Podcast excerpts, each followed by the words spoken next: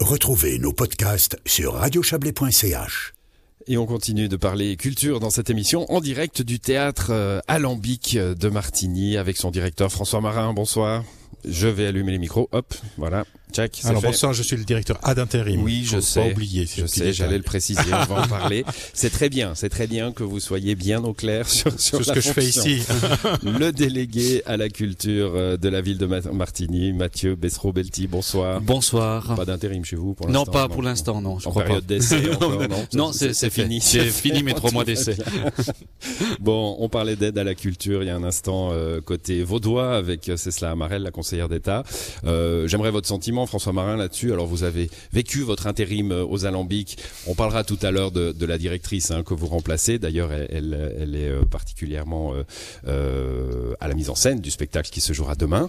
Euh, vous avez vécu cette période Covid. Hein, je crois que vous avez pris la direction du théâtre quoi deux jours avant les fermetures des théâtres? Non, le jour même. Le jour même. En, en Valais, le, le 24 octobre, ben, l'après-midi, on fermait les théâtres. Donc, Ouais.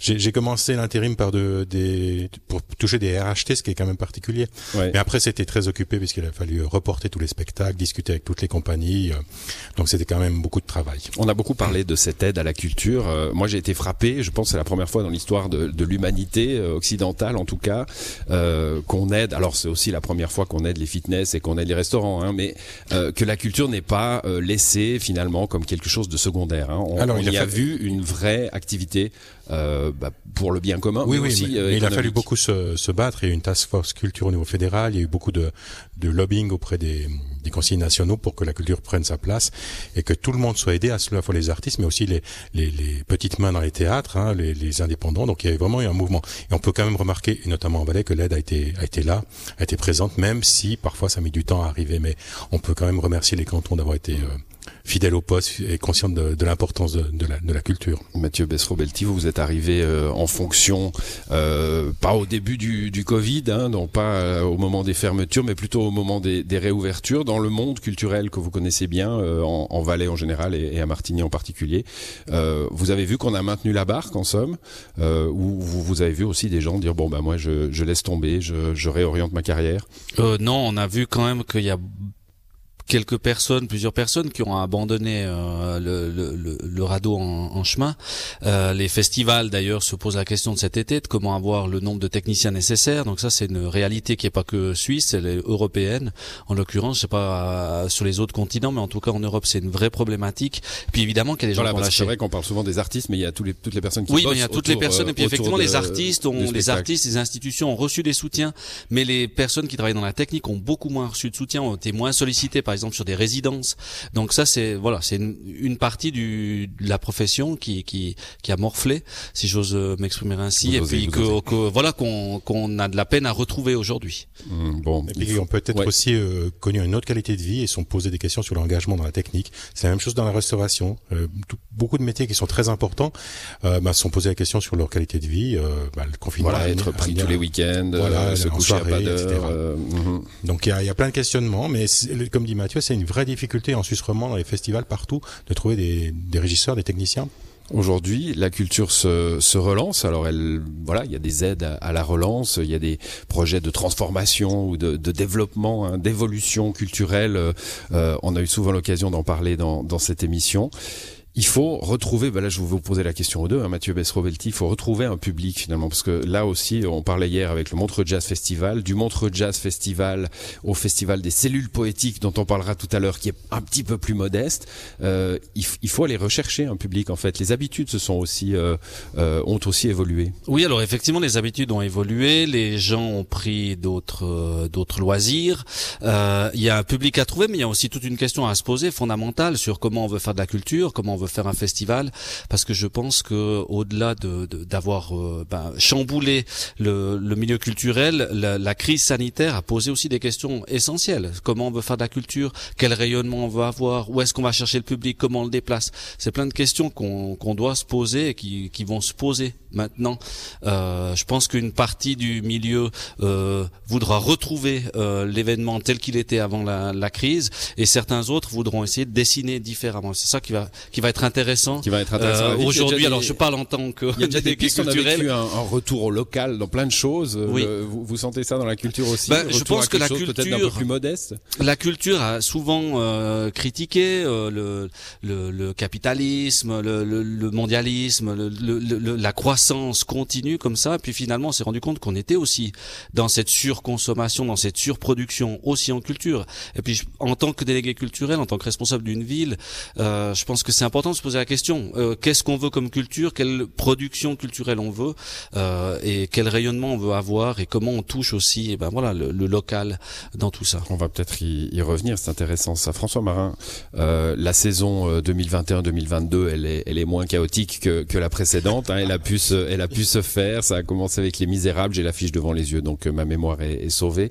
Demain, euh, Alice Retour aux merveilles. C'est l'avant-dernier. Dimanche, dimanche, Alice Retour aux merveilles. C'est euh, spectacle. cette, cette réinvention qu'il faut, vous, vous, comment vous l'apercevez vous? Mais on, on moi, Est-ce que le public est revenu déjà? Oui, le public est revenu dès le mois de d'octobre, il était présent. Euh, c'est assez extraordinaire quand on a une salle pleine. Alors parfois, elle était, elle était masquée.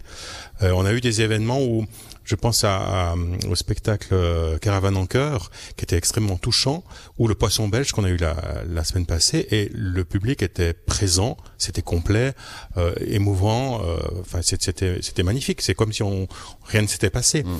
Donc on a un public. Alors il y a, il y a moins de spectacles que dans d'autres scènes, et puis je vois aussi que tous les spectacles qui sont généreux, humanistes, ben, il, y a une, il, y a une, présence et il y a un partage, et il y a un cœur qui bat dans, dans le public. C'est Alice de, de, dimanche. Alors je le disais. Hein, la mise en scène, il y a euh... donc il y a Stéphania Pinelli donc que, je remplace qui est en, en convalescence.